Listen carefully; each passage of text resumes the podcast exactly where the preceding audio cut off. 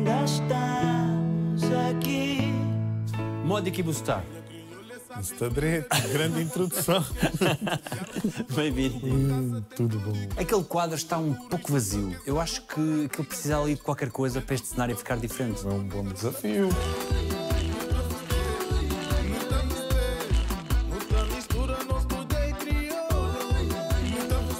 Dinho de Santiago, 39 anos de idade.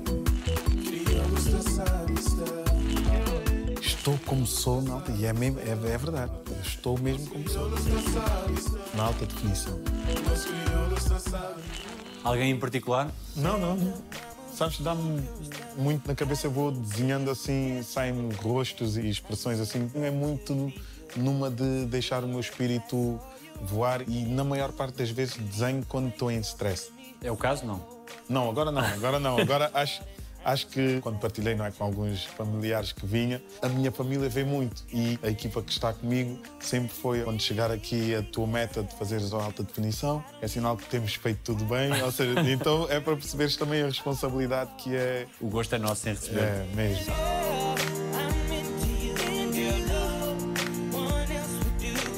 Gosto muito de pintar e de desenhar, gosto de viajar, não gosto de pensar que vou ter que um dia tirar a carta para conduzir. Onde eu sentia mais vergonha era quando as nossas roupas tinham as marcas do xixi dos ratos ou as fezes e aquilo depois não saía. Não que seja hoje que o mundo acaba. Quando vais para as coisas, pensas sempre em como seria? Penso, quando já estou a viver aquele momento de forma física, já houve um processo anterior de visualização. Este momento que aqui está a acontecer eu já tinha visto E tinha corrido bem? e tinha corrido bem, tinha corrido, tinha corrido bem, por isso confio muito nesse poder que nós temos de realmente conseguir sentir o que queremos, se for um concerto, viver aquele concerto antes, sentir tudo o que queria sentir E atrair as coisas boas? atrair sempre. Raramente penso no que pode acontecer de menos bom. Corto logo pela raiz esse lado. Então o que acontece é que depois, quando dou o concerto, ainda consegue ser melhor do que aquilo que eu visualizei. Tem sido uma experiência incrível.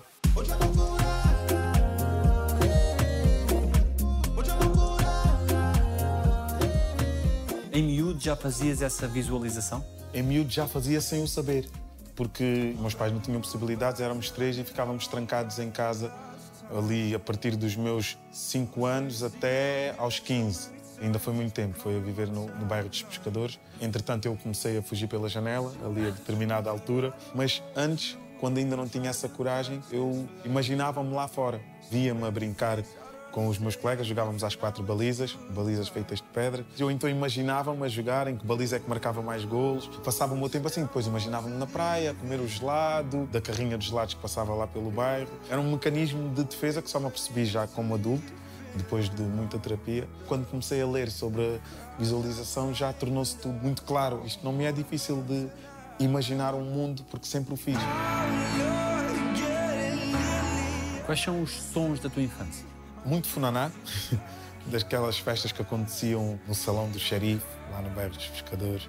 Muito esse som e um som gigantesco que hoje já me sinto bem para falar sobre o roncar da barriga com fome. Porque nós tínhamos, não é, os iogurtes, eram contados, éramos três, ou seja, se houvessem seis iogurtes, já sabes, raramente haviam seis, mas pronto, quando haviam, já sabemos que é dois para cada um, para aquela semana. O fiambre, se houver, já sabes que está tudo. Então era tudo tão contado que eu lembro-me dos roncares eh, da barriga e às vezes sentia vergonha se me desse na escola. Aí era o único momento em que causava desconforto, porque haviam pessoas mais privilegiadas, outras menos, mas tu sentias vergonha do som em si, não é? Mas já haviam muitas brincadeiras. Então, Leão não para de. Então, silêncio. E tu riste disso. Tínhamos essa capacidade de transformar esses sons numa anedota.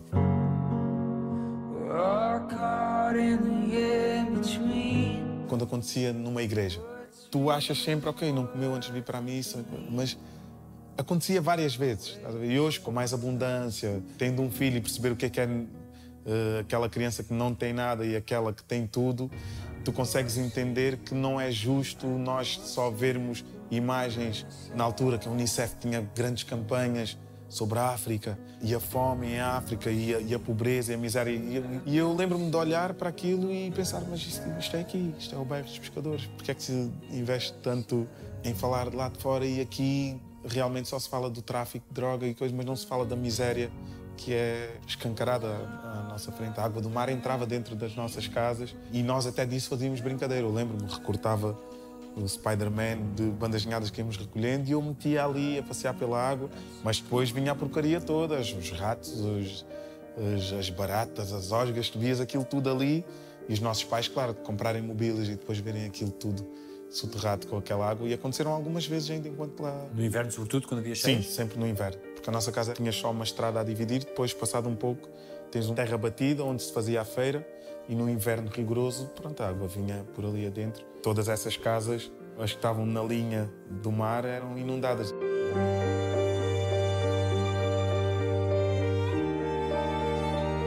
E um puto que não tem comparativo com outra vida a não ser aquela, encara isso de que forma? A vida era aquilo, imagina a água potável. Nós não tínhamos, o meu primeiro banho de banheira foi aos 15 anos de idade. Então, a água potável, nós tínhamos que ir buscar à, à bica. Eram três bicas para servir milhares de pessoas. Na grande maioria, pessoas retornadas e pessoas que vinham como portugueses, mas africanos das ex-colónias. Todo aquele cenário era um oeste, porque puxávamos mangueiras e depois, quando a tua mangueira já estava ali há mais tempo, cortavam a tua mangueira, lá tinhas que ir com remendos e depois tínhamos que ficar de vigias na bica, mas às vezes à noite, e tu, criança, claro, tínhamos medo, dava ali nos becos e tinha bastante medo, mas tinha que ter a postura do corajoso, era o irmão mais velho. Nesse regrar de coisas, de iogurtes ou fiambre, etc., o irmão mais velho tinha uma responsabilidade acrescida para ninguém transgredir, ou às vezes Tinha, mas eu, mesmo sendo mais crescido, eu sinto que eu sempre fui o mais aventureiro. O meu irmão e a minha irmã eram muito mais responsáveis, eram muito mais rigorosos nas leis e eu sempre fui muito ventoinha. Mas tentava, quando comecei a trabalhar, porque no verão todas as crianças de quarteira, o típico é para ajudar as famílias iam trabalhar para Vila Moura, para a restauração, restaurantes, hotéis. E eu fui a primeira vez com 13, nem podia ainda. fazer o quê? Trabalhava num restaurante chinês a servir às mesas. Eu costumo dizer que se fui feliz no inferno, pior do que aquilo não haveria. Só que, entretanto, viajei para Cabo Verde com 5 anos e meus pais tinham muito melhores condições em Cabo Verde do que em Portugal. Então, eu, como só escrevo autobiografias, é muito a minha forma de orar, de exorcizar, é através das canções ou através da pintura. E essas histórias fazem com que eu me sinta bem em qualquer lugar, porque não há nenhum sítio que foi pior nem melhor do que aquele, porque foi onde eu comecei a sonhar. Eu escrevia naquelas paredes de contraplacado, desenhava memórias com o meu irmão, dormimos na mesma cama até aos 15 anos e eu ficava atrás, então babava-lhe as costas e ele ficava nervosíssimo. enfim. Então, o grande sonho foi quando cada um teve a sua cama, mas para mim tudo aquilo hoje vê-lo, pai de filhos, e ele orgulhoso da minha caminhada, como no, no exemplo do- dos Globos de Ouro, na primeira vez que fui nomeado, levei. Ele disse: Mano, não foi agora, mas para a próxima vai ser. E eu trouxe-o outra vez comigo. E ele dormiu com o Globo. E eu sei o que é que aquilo significava. Ele já dormiu na minha casa, veio do Algarve de propósito para aquele momento. Dino Santiago! Dino Nós vimos a Sica nascer, ainda estávamos no bairro dos Pescadores, a minha televisão ainda era preto e branco. Vimos a Sara Tavares, ou seja, fomos crescendo com todo esse imaginário e imaginávamos muito como é que era aquele universo dos Globos de Ouro. Então, chegar com aquele globo a, a casa é uma limpeza de karma para muitas gerações. Estamos juntos. Quem é que ganha esse globo? É o Dino de agora ou é o puto? Foi o puto. Eu consegui perceber, ainda bem que me fizeste até me arrepiei, porque eu senti mesmo que foi o puto. Porque só me vinham essas memórias, estás a ver? E a pensar, mano, a nossa televisão vermelha, preto e branco, depois a cores. Quando começámos a ver os primeiros filmes, as novelas, eu, eu cresci com o imaginário das novelas. Eu sonhava com aquelas atrizes brasileiras. As minhas namoradas foram muito reflexo de atriz. Juro-te! De atriz. Depois só te apercebes disso passado um tempo. Fizeram-me sempre muitas perguntas. Então, mas porquê que as tuas namoradas não eram negras? Nunca. Porque eu apaixonei-me por três primas. Duas primas direitas e uma prima que era filha da minha madrinha. Então, para mim, foi quase traumatizante. Eu nunca pude revelar que me apaixonei porque era pecado. Então, é quase que tu transcreves Ok, pronto, tudo o que for da minha tese é família e tu cresces com isso e nem sabes. Quando das por ti, o meu ideal de beleza transformou-se no ti, muito semelhante às atrizes que eu admirava em miúdo e o imaginário, não é? Das crianças. Até aparecer a Thaís Araújo e nós, "Ai, já posso também olhar para o outro lado. Estás a ver? Foi mesmo assim, estou a ser mesmo honesto. E crescemos com isso. E, e de repente estás ali nos Globos. Não é só uma nomeação. E eu fiz muito questão que a minha equipa percebesse isso. Isto não é só mais um momento. De onde eu venho, nós só assistimos pela televisão. Mesmo nos dias de hoje, nós ainda só acreditamos que acontece deste lado do ecrã para outro. E de- desta vez eles puderam me ver a mim, pelas mensagens todas que recebi e a avalanche de amor, eu percebi que realmente para eles esse é o momento. Gosto muito de cachupa, gosto de me sentir português e gosto de me sentir cabo-verdiano. Sabe mesmo bem.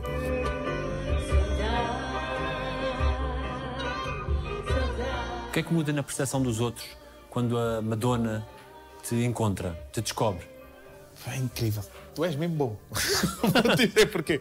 Porque as pessoas nunca fazem a pergunta dessa forma. Porque foi realmente isso. Porque a mim não mudou nada. Ela empoderou a minha crença. O que a encantou em mim foi a velocidade com que eu trouxe outros universos sonoros até ela. Encontramos-nos num momento em que uma amiga minha brasileira aí vinha cantar a Portugal e convidou-me para eu cantar um tema com ela que é um tema da Cesária Évora, o Petit Pays. E uma amiga colombiana da Madonna que já vivia cá, a Vitória, assistiu a esse concerto. E ela ouviu-me cantar e disse assim, olha, tenho uma amiga que é muito fã de Cesária Évora, pá, ela ia adorar conhecer. Posso ficar com o teu contacto? Fica com o meu contacto. Isso numa terça-feira e liga-me numa quarta a dizer, olha, amiga é esta pessoa, por isso peço que não digas a ninguém, mas o encontro é neste lugar, podes vir? Eu posso. Ela desconstruiu logo tudo porque ela quis saber mais sobre a minha vida, a minha história, do que o inverso, talvez porque se calhar ser mais óbvio a história dela. E eu, no meio do improviso, comecei a cantar e cantei Saudade e ela começou a querer saber mais da vida da Cesária e eu percebi que ela sabia mais do que eu porque ela chegou a privar com a Cesária. E a partir daí ela, olha, já sentiu um motivo bom para ficar cá em Portugal, abraçou-me e todas as semanas trazia-lhe um pouco de Moçambique, de, de Guiné, um pouco de Santo Tomé, Cabo Verde, Angola, Brasil. E ela estava apaixonada porque ela disse, é impossível tanta concentração de gente tão boa, de músicos incríveis, do mais eletrónico ao mais tradicional, numa só cidade. Por isso é que ela ficou louca e começou a gravar um disco. Porque ela não ia gravar um disco.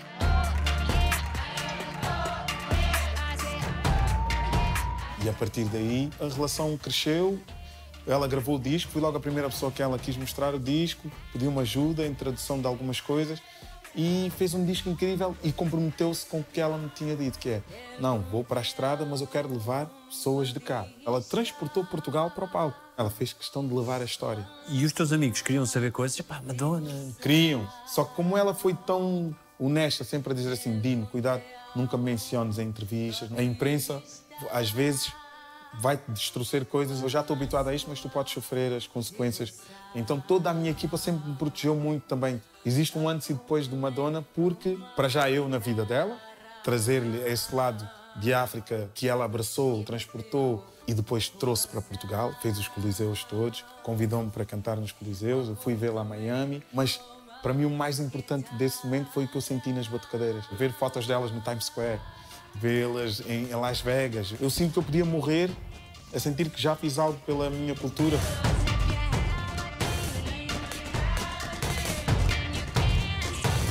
Todas essas conquistas validam um esforço que também os teus pais fizeram e que tu hoje tens uma noção mais evidente daquilo que foi. Perguntei mesmo aos meus pais, valeu a pena terem vindo para a Europa, deixarem aquele vosso sonho, aquele vosso pedaço de chão e vir para a Europa em busca desse sonho, não é? A minha mãe disse, olhe para vocês e vejo os três como estão agora criados com as vossas famílias e não me arrependo um único instante.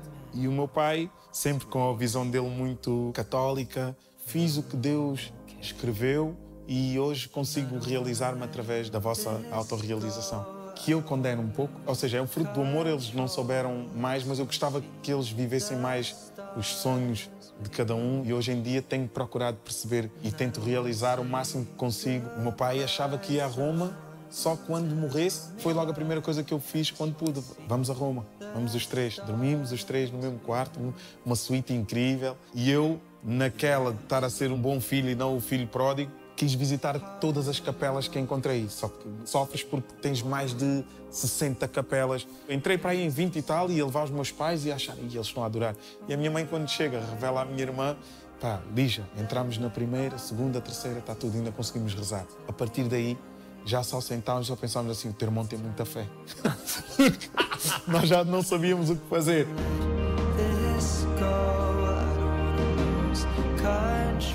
Forma é que essa educação muito católica condicionou a tua infância?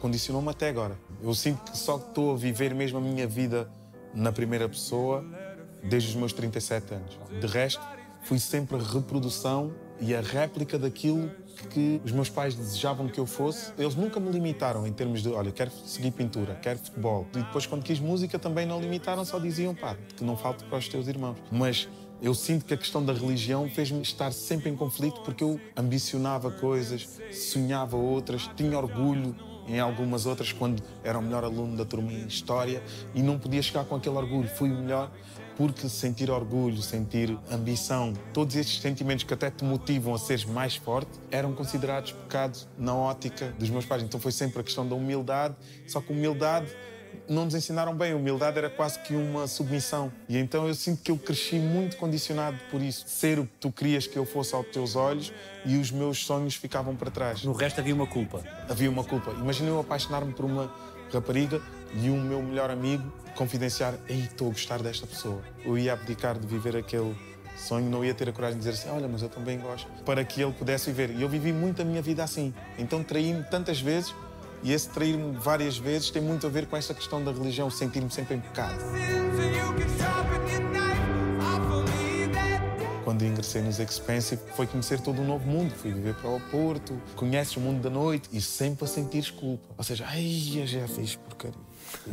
Estás a ver? E lá vem o dia seguinte, punição. E com isso falhei muito. Falhei muito com pessoas que amei e não soube ser melhor, porque quando já não estava a correr bem, podia só ter tido a coragem de dizer: olha, já não está a funcionar, mas não. Como tinha o receio de perder, então falhava, traía e tudo isso fazia-me sentir pecador novamente. Eu vou insistir tanto com a questão da terapia mental porque realmente mudou a minha vida e eu tinha muito preconceito em relação a isso. Tiraste um peso. Um peso gigante, um peso gigante. Tu és só um ser humano que tem o direito de escolher o que quer viver e até tens o direito de não carregar a tua cruz. Isso é uma imagem que mudou muito a minha forma de sentir a vida e de ser fiel ao que realmente sinto e que realmente não vais agradar a toda a gente. Apaziguado com aquilo que o passado foi e com aquilo que o passado teve? Sim, hoje já consigo estar mais apaziguado e consigo genuinamente perdoar o que me limitou. Houve um tempo que eu estava muito revoltado com as questões da igreja e a Inquisição. Amava a história, então quanto mais aprofundava nas questões de história, mais revoltado ficava com a religião católica e com a minha própria fé e começava a duvidar e comecei a ver outros caminhos, a pesquisar mais sobre outras religiões e entendi que não era nas religiões que eu encontrava o meu lugar e sim encontrar Deus e essa paz dentro de mim. Quando deixei de olhar para o exterior, tudo mudou. As minhas canções passaram a ser a minha Bíblia. Mas qual é a ideia? Qual é a ideia? Como é que os teus pais vos protegiam? Havia formas de aconchegar, de dar algum conforto perante a água que entra, perante as condições da casa, tudo isso? A forma deles de nos mostrarem que nos amavam muito era a questão de não faltar comida na mesa, roupa limpa para ires à missa, para ires à escola e a oração. Era muito com essa questão do amem-se, nunca falhem com o próximo. E nós víamos, tínhamos muitos toxicodependentes no, no bairro dos pescadores, muita gente de famílias que vinham de Lisboa iam morrer para o bairro dos pescadores porque os familiares aqui tinham vergonha. Então era entre os traficantes que nós conhecíamos, as pessoas que compravam os produtos, os trabalhadores que edificavam Vila Moura, ou seja, os pedreiros, os ferreiros. Nós crescemos no meio de- dessa combustão de sonhadores frustrados, não é? Porque ali eram as pessoas que não conseguiram vingar nos seus sonhos, estavam todas no mesmo patamar e todas no mesmo lugar. Então, como é que tu podias ambicionar mais? Então, os nossos pais cultivavam ser feliz com o que tens. Agradece. Há pessoas que têm menos. A forma deles nos protegerem era trancarem-nos em casa Trancar literalmente. Literalmente, porque não tinham dinheiro para nos meter no ATL, nem nos tempos livres, mas era o que nos protegia de vários amigos meus que depois tornaram-se ou traficantes, ou toxicodependentes, ou foram presos por isto ou por aquilo, uns morreram. As janelas eram as redes das moscas? Eram precisamente as redes, essas redes mesmo. Algumas casas tinham vidro, mas na grande maioria eram com redes. Tu escreveste dizendo a nossa barraca de contraplacado, telhado com chapa de zinco, vários buracos e fendas nas falsas paredes de suporte permitiam que outras espécies de seres vivos também fizessem parte da equação, entre ratazanas, baratas, osgas e aranhas que também disputavam o pão nosso de cada dia, lutando por um lugar na nossa mesa. Essa era a nossa arca de Noé. é mesmo. É incrível porque eu sinto tudo hoje. Já tive a oportunidade de tocar naquele mesmo lugar onde era o Bairro dos Pescadores, com uma orquestra este ano, e as memórias que me vinham er- eram precisamente do cheiro da vala, que lá estava ainda. E eu lembro-me como é que conseguimos sobreviver àquilo. Estás a ver? Casa de banho não Era- existia. Casa de banho existia o lugar, mas depois tinhas que ir buscar a água à bica para depois tratar de. E depois, quando entupia, podes imaginar todo o cenário dantesco, não é? Mas essa era a realidade. Nós vivíamos ali a tomar banhos dentro de uma bacia, cor de laranja. Eu, o meu pai, a minha mãe, ou seja, íamos um de cada vez e aprender a medir a água quente que aquecíamos num bule de chá e a água fria da outra caneca que tirávamos. De... Então aprendi a medir assim E aprende-se a ser feliz. e aprende-se a ser feliz. É isso. Só que existe uma grande ilusão. Eu acreditei realmente até determinado tempo que eu fui muito feliz. Eu tive o cuidado ou a- sobrevivência de só armazenar as coisas boas que vivia no bairro, todas as portas abertas, entravas, podias comer em qualquer casa, apesar dos teus pais dizerem quando fores à casa de não sei quem, não é para comer. E raramente entravas em casa de alguém no horário de comer. porque Os pais sabiam que havia escassez. Todos os filhos eram educados a irem a horários que não fossem horários de jantar, nem almoço, nem lanche. Tu ias, podias brincar com os teus amigos, mas sempre batesse a hora de comer, tinhas que vir para a tua casa. E às vezes ficavas com aquela cena do cheirinho daquela comida era mais fixe do que a tua. Há uma passagem do livro Se Isto é um Homem, do Primo Levi, em que ele diz que, neste caso no contexto da, da Segunda Guerra e de Auschwitz, que ele muitas vezes olhava para os ratos e sentia-se mais rato do que eles. Nós dávamos nomes, Joaninha, Tiago, tá? inventávamos nomes para os ratos. Era muito a imagem do Topodídio e nós dizíamos: temos vários Topodídios aqui em casa. E quando chegava uma visita, nós contávamos os segundos para ver quanto tempo é que ela demorava a aparecer. Aí vem já aqueles estereótipos onde eu sentia mais vergonha. E confesso que era quando as nossas roupas tinham as marcas do xixi dos ratos ou as fezes e aquilo depois não saía, mesmo depois de lavagens e tudo mais. Então aí tu começas a sentir que não é justo um ser humano crescer nessas condições e tu dizes isto é Portugal, é mesmo Portugal. Nós tínhamos baratas que cresciam no meio das nossas roupas, tínhamos várias osgas em todos os cantos porque entravam por todos os lados. Só que tu aceitas aquela condição porque sabes que todas as casas são assim. O que me dava mais vergonha era tipo, imagina, estás na sala de aulas e dentro da mochila abres o bolso e tipo sai de lá uma barata. E tu ficavas, ai meu Deus, Deus queira que ninguém tenha visto. Eu agora estou a ir lá ao fundo, porque estás a puxar por mim, mas eu nunca vou tão ao fundo. Tenho as minhas memórias, mas depois deixo-as ali.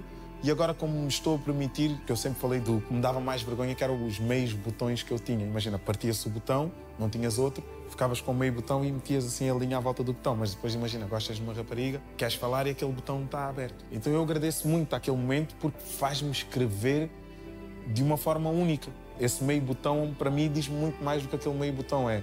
Os meios sonhos por viver, a meia pessoa que sempre fui e que hoje, nessa plenitude, já não me sinto meio ver? E sinto que esta criança aqui, quanto mais o tempo passa, mais resolvida e mais realizada ela vai estando.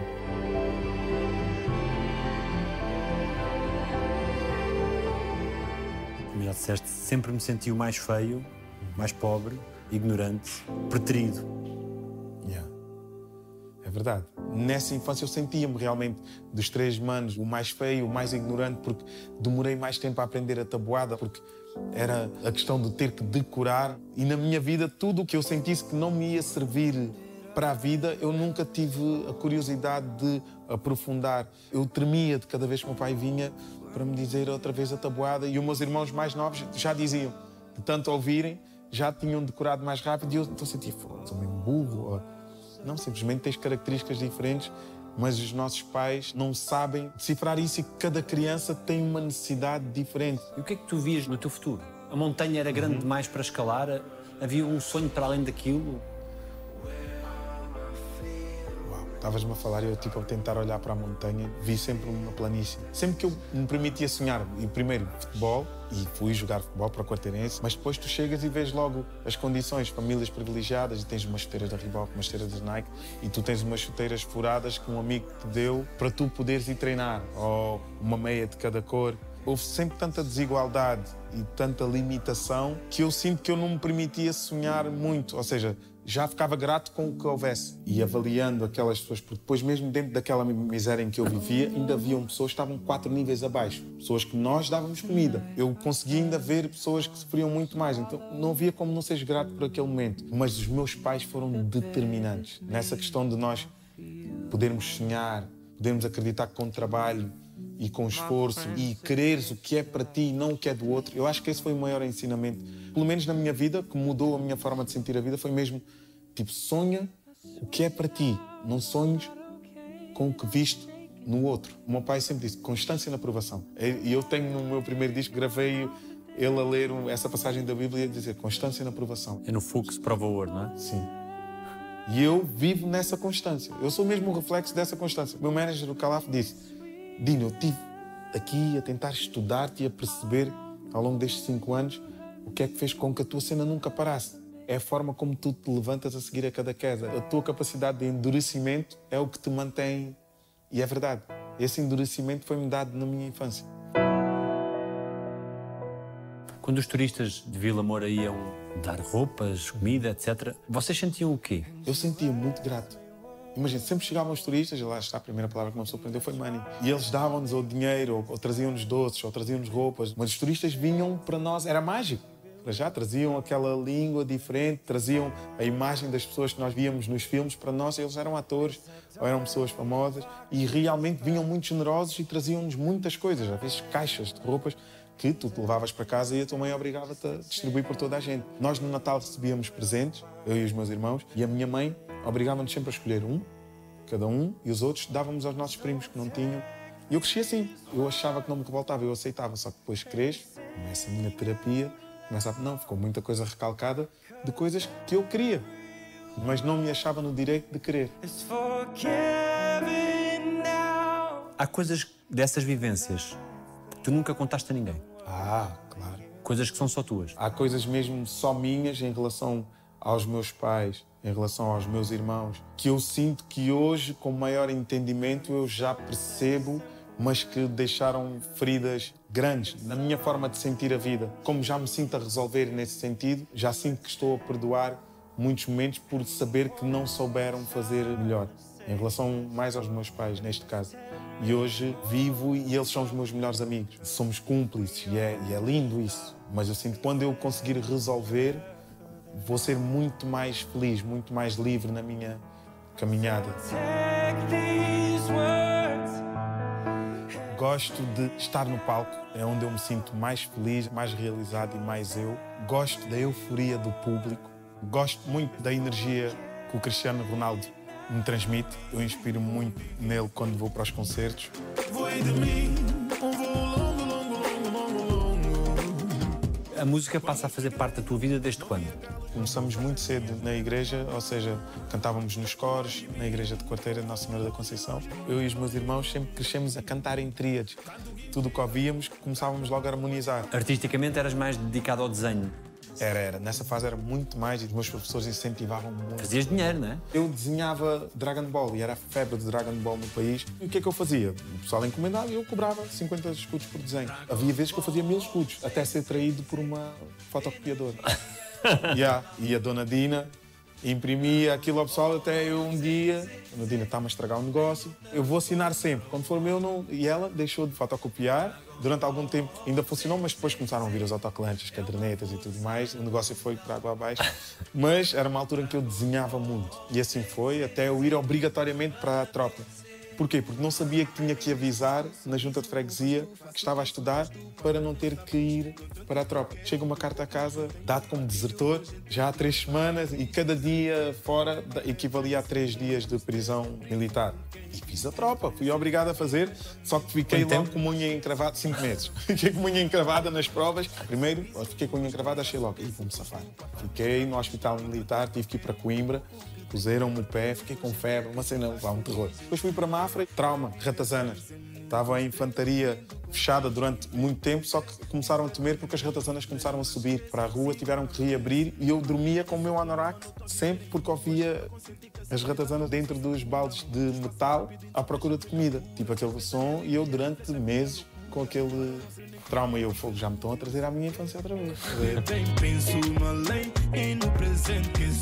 Gosto de séries, sou um fanático mesmo por séries e documentários sobre vida real. Não gosto de batuteiros a jogar às cartas. Não gosto de ser mal interpretado, apesar de perceber que muitas vezes sou eu que não me consigo explicar muito bem. Quero que sintas neste abraço um canto de embalar. E hoje nos meus braços, sangue do meu sangue vem chorar. Quero que sintas neste abraço um canto de embalar. É Eva.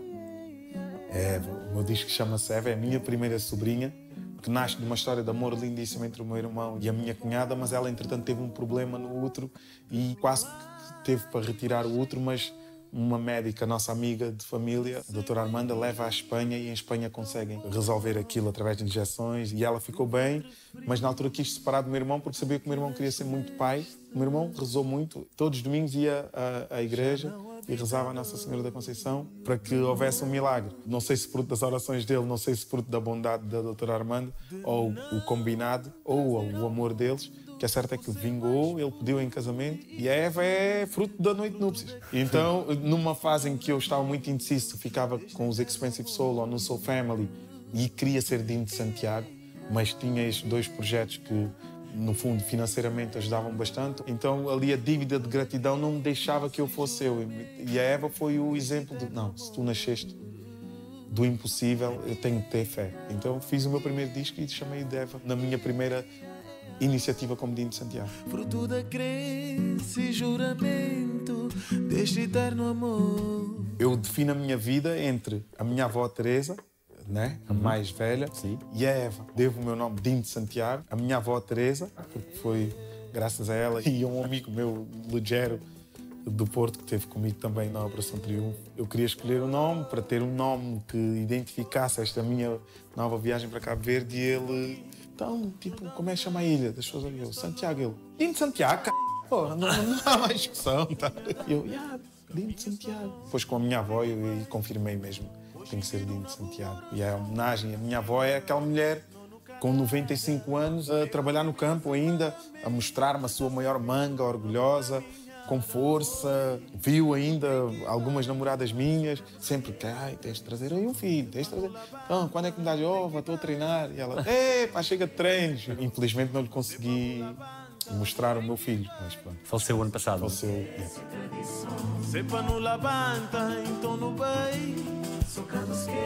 tradição. O que é que é ser, como tu lhe chamas, um preto em construção? Um preto em construção é mesmo o sentir e saberes que realmente, durante muito tempo, a minha mente foi uma mente extremamente ocidental, eh, caucasiana. Eu não entendia nada de África, eu não compreendia o racismo. Nunca fui um oprimido, porque não me via na pele de negro. Essa é a grande realidade. Eu via-me como Dino, e na minha infância nunca me quiseram, a não ser na segunda classe, tive um, um único episódio triste de uma professora que disse, cala-te preto. Só que éramos tantos pretos na turma que virámos-nos todos. Eu para quem é, depois ela estava a olhar para mim eu percebi, mas o que é certo, falei com a minha mãe. Ela foi à escola no dia seguinte e a professora foi expulsa. Isso aconteceu, estamos a falar de início dos anos 90. Eu não acreditava no racismo, eu acreditava na pobreza extrema, na miséria e como via muitas pessoas também retornadas que viviam naquelas condições e os filhos dos pescadores, estávamos todos em pé de igualdade, todos com lama no pé, todos com sapatos furados, todos com meias furadas, todos com roupas às cores que as pessoas nos davam. Então para mim não era a questão da cor a grande epidemia, mas sim a pobreza extrema. E quando me começo a perceber que realmente, por eu ter uma tez mais escura, ainda era mais castrado. E eu cresci, ir jogar a Silves e tipo os pais a chamarem sai daí, preto, filha da puta. Assim. Mas eu achar que aquilo era normal. É uma linguagem do futebol. E depois tu cresces e pensas assim, "Porra, como é que nós achamos que era normal? Racismo existe de forma ignorante e é por isso é que é tão perigoso. Ele foi se enraizando na nossa cultura com... Eu já fui uma pessoa que disse, então, eu sou preto por perceber aquele termo, mas não contextualizar por eu perceber que aquilo quer dizer que és, és o último da fila, mas nunca aliava, ou seja, estes são os últimos a comer. Tu não estás a pensar que estás a reduzir a condição de negro, reduzir a condição de negro aquela pessoa que não é um ser humano. One day, Há uma fórmula para combater o racismo. Eu acredito que há.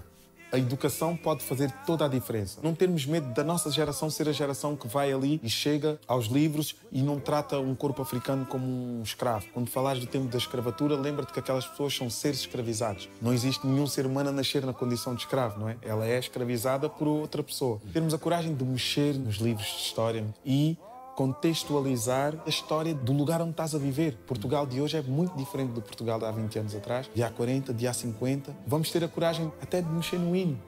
Nós já não temos necessidade de gritar às armas, às armas contra os caminhões Machado Machado, não é? Acho que já temos o direito de pensar num mundo muito mais global onde a guerra não pode ser um alimento, porque as crianças, como eu, vão aprender entre a segunda e a terceira classe a cantar o hino sem saber ainda o que é uma arma, mas já vai estar dentro do seu perispírito, dentro da sua alma, essa questão de para venceres tens que matar alguém. Quando se é pai, todos os medos voltam? Eu comecei a fazer terapia porque fui pai. Porque tive muito medo de educar o meu filho com base nos meus receios. O eu estar a dizer não faças isto, não faças aquilo, muito com base naquilo que me foi pregado e não com base no sentir. E por eu acreditar que estas novas crianças vêm para nos ensinar muito mais do que nós a elas. Sinto que nós vamos deseducá-los com os nossos fantasmas. Quando vestiste a t-shirt preto estás na tua terra, também para que isso ficasse como legado para ele. Acho que foste a primeira pessoa a chegar ao sítio. Sabes que muita gente viu aquela t-shirt e toda a gente queria. Tino, por favor. Eu até achei, uau. Mas eu entendi que não era pelos motivos certos. Eu, quando escrevi aquele preto Estás na Tua Terra, foi em pleno 25 de Abril, toquei no dia 24 de Abril em Grândola, e foi uma mensagem que me veio de manhã. E isso foi mesmo feito já para as novas gerações. Tu estás na tua terra, até que entre, estás na tua terra, estás na tua terra. E o facto de te sentires na tua terra, quando fores confrontado por um polícia, ou vais sentir no direito de dizer assim: olha, sua identificação, por favor. Não há um africano que faça isso. O meu irmão, até hoje, tem problemas com a questão da polícia porque por duas vezes arrombaram a nossa casa. Por conta de haver muito tráfico, eles arrombavam todas as portas à procura de algo. Imagina tu, eu venho de uma família extremamente católica no bom sentido. Quando eu digo no bom sentido é que são pessoas que não falam mal de outras pessoas, são pessoas que trabalham muito, são pessoas que rezam muito e são pessoas que estão sempre a orar por outras pessoas. E eu assisti àquela injustiça e tipo a tratarem minha mãe como se fosse uma toxicodependente. Até hoje revoltam-me com aquilo e o meu irmão até hoje não consegue lidar com esta questão. Gosto de falar crioulo e de perceber que as pessoas, mesmo não entendendo tudo, sentem a energia. Não gosto da ignorância social que nos cerca, deixa-me mesmo triste e revoltado às vezes. Gosto muito de futebol. E mesmo o dia vem devagar. Lembro-me de estar em 2003 num pavilhão em Quarteira a fazer um direto para a Operação Triunfo. Ei. Um pavilhão cheio de pessoas a torcer por ti. Sentes que és a voz de muitas pessoas. Nós já estamos quase a fazer 20 anos desse momento. Já houve uma altura que eu sentia quase como um menir às minhas costas, que é eu tenho que levar a minha cultura, tenho que levar a minha terra, porque se eu estou a ter a oportunidade, se eu fui escolhido, então eu tenho que retribuir. E hoje em dia já vejo completamente diferente, ou seja, muito consciente do meu trabalho pessoal, dos meus sacrifícios. Faço 20 anos para o ano. Então, se eu for a ver, foram quatro anos em que realmente eu posso dizer que eu vivo muito bem, graças à minha arte, financeiramente graças a isso. Mas será que eu estava disposto, se me dissessem que eu ia ter que penar 15 anos, será que eu escolheria esta vida? Talvez não. Existe o sucesso, sim, esta pessoa pode estar a ter sucesso na sua vida, mas não quer dizer que o sucesso se transforme em dinheiro de forma imediata. Ganhei muito, mas também investi muito. E tu sabes, não é, nesta vida, o quanto tu tens que investir para ter sempre um trabalho de qualidade. Caminho que vem. Caminho que vai na direção do sofrer, caminho que vai trazer o meu parecer, caminho que foi a obrigação de viver, caminho que irá trazer o meu renascer. Esta letra foi escrita com o meu amigo de infância com quem eu comecei, o Anderson Santana, Lava-me em Ti. E a melodia foi-me dada pela minha amiga Cátia Freitas, que é a pessoa que caminha comigo há mais tempo na música. E é uma letra muito importante, este Lava-me em Ti, porque é mesmo um despires-te do teu eu que conhecias e permitires que a tua vida seja fluida como o rio. Não resistir. Vai no flow que o rio te dá. E às vezes na vida nós sofremos muito porque estamos constantemente a querer remar contra a maré. Porque achamos que o nosso lugar é num sítio, porque vimos uma pessoa bem sucedida ali. E o meu grande receio também neste momento é o facto de não se pensar tudo o que tu estás a criar neste momento vai ser eterno e tu, o artista, foste só mensageiro. Vais partir para o outro lado, a tua obra é que fica. E é esse compromisso é que eu tento deixar em mensagens, tento conversar, sou muito convidado para ir às escolas, para falar. E eu quero muito investir nessa geração. Sinto que tudo o que tu construires aí vai definir o, o que tu serás no futuro.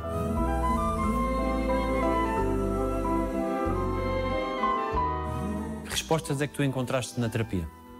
aprender a ouvir a pessoa que diz o eu sou não é quem tu és. A voz que tu ouves por detrás da que está a dizer o eu sou, esse sim és tu. Tudo o que tu sentes, o teu cérebro é o harmonizador de tudo o que são os teus medos, os teus receios. O teu grande travão é a tua mente. E como a mente mente, eu deixei de ouvir a minha mente e comecei a ouvir muito mais a minha intuição, muito mais quando o meu coração começa a pulsar. Tens de ter muita compaixão para contigo, foi uma das coisas que eu aprendi também muito. Tu és o reflexo daquilo que tu conheces e daquilo que tu desconheces. E hoje, como me conheço muito melhor, sinto que sou muito melhor ser humano, muito melhor amigo, muito melhor cúmplice de vida, irmão e filho do que alguma vez fui.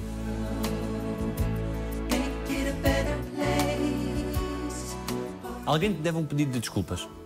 Deve, eu. Eu, dei- eu ainda não dei o verdadeiro pedido de desculpas ao quanto eu me castrei a mim próprio. Esse é o maior pedido de desculpas que eu devo. Finalmente consigo assumir isso. Noutros tempos eu ia dizer que outras pessoas que não me compreenderam, que não me entenderam, mas eu também não fui claro, porque queria agradar. Então eu devo o grande pedido de desculpas que ainda não o fiz. Quem te faz sentir especial? O meu irmão Elísio, sem dúvidas, e é incrível transportar para um momento mais recente, mas que é essa imagem que eu tenho dos Globos de Ouro. Eu tive que partilhar com a minha terapeuta que eu consegui viver mais o que recebi através do olhar do meu irmão e do orgulho do que eu próprio. Ou seja, eu estou a viver através dele, eu tenho que own it. Mas o meu irmão, sem dúvidas, é, é, é aquele espelho de tudo o que me está a acontecer. De que é que tens medo? Eu sempre disse que ia morrer mais cedo. Depois do Lucas nascer, eu, eu agora já tenho medo de, de- de morrer mais cedo. Sinto que ainda tenho muita coisa para, para deixar. Sabes que eu gravei discos muito rápido porque tinha medo de morrer. Então, quando veio a questão da pandemia, eu gravei dois discos logo, o Crioula e o Badiu, porque eu queria sentir que disse tudo o que tinha para dizer se eu partisse para o outro lado da vida e eu sinto-me bem. Se eu tivesse que ir, eu já ia bem, mas agora tenho medo. O Lucas é o teu mestre, dizes. é o meu grande mestre. É o meu grande mestre neste momento. Eu sinto que ele está-me a permitir resgatar uma criança que sofreu muito e achou que foi feliz. Estou a admirá-lo, estás a ver? Eu sou fã do puto. É sou mesmo fã do, do Lucas. Se tivesses que escrever uma frase para ser lida daqui a 100 anos, o que é que deixarias escrito?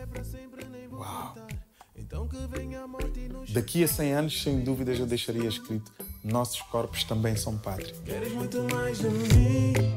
E se desses mais de ti, como seria? Qual é a impressão digital que tu queres deixar enquanto artista? que somos um só. Se nos sentirmos como um só corpo, como seres humanos e mesmo como artistas, muito dificilmente tu vais criar algo que seja disfuncional e que percebamos que quando alguém sofre, tu também sofres. Não é aquela pessoa só que está a sofrer. A tua empatia para com ela e a tua compaixão para com ela tem que existir de forma recíproca. Temos que ter um. Somos, porque somos esse link no universo. Eu sinto que é, o meu grande sonho é essa unicidade eh, emocional, ou seja, sentirmos-nos como um, um só corpo. Quem queres que o Lucas diga que foi o pai? Eu quero que o Lucas de verdade diga que o pai não foi impecável e mesmo assim ele conseguiu amá-lo. Eu cresci tanto com a necessidade de ser impecável que pus a, a fasquia tão lá em cima que quando eu falhei com alguém as pessoas sofreram realmente muito porque achavam que eu nunca lhes falharia. E percebi que eu fui verdadeiro cavalo de Troia para as minhas emoções e quando abri elas estavam todas disfuncionais. Hoje eu quero ser feliz não sendo impecável. Quero que Lucas olhe para as minhas imperfeições e eu não ter vergonha de dizer não filho, o pai está a chorar porque o pai está triste. Não, filho, o pai não foi o melhor da turma. Nós construímos uma imagem dos pais, é quase que canonizamos os nossos pais. Quando eles falham uma vez, parece que há um dilúvio que entra pela nossa vida. E eu não, hoje percebo porque é que os meus pais não conseguiram ser melhores, mas eles foram o melhor que conseguiram. E isso, para mim, já é o suficiente. Eu quero que o meu filho sinta isso.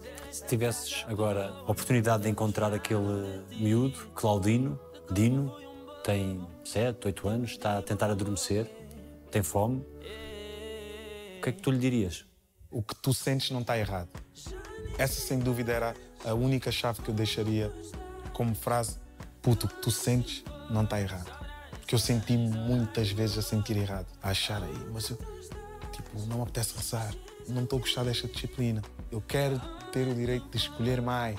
Não quero sentir que eu gostar mais daquele prato, daquela pessoa, é sinal que eu tenho inveja daquela pessoa. Ou seja, as tuas emoções estão todas certas.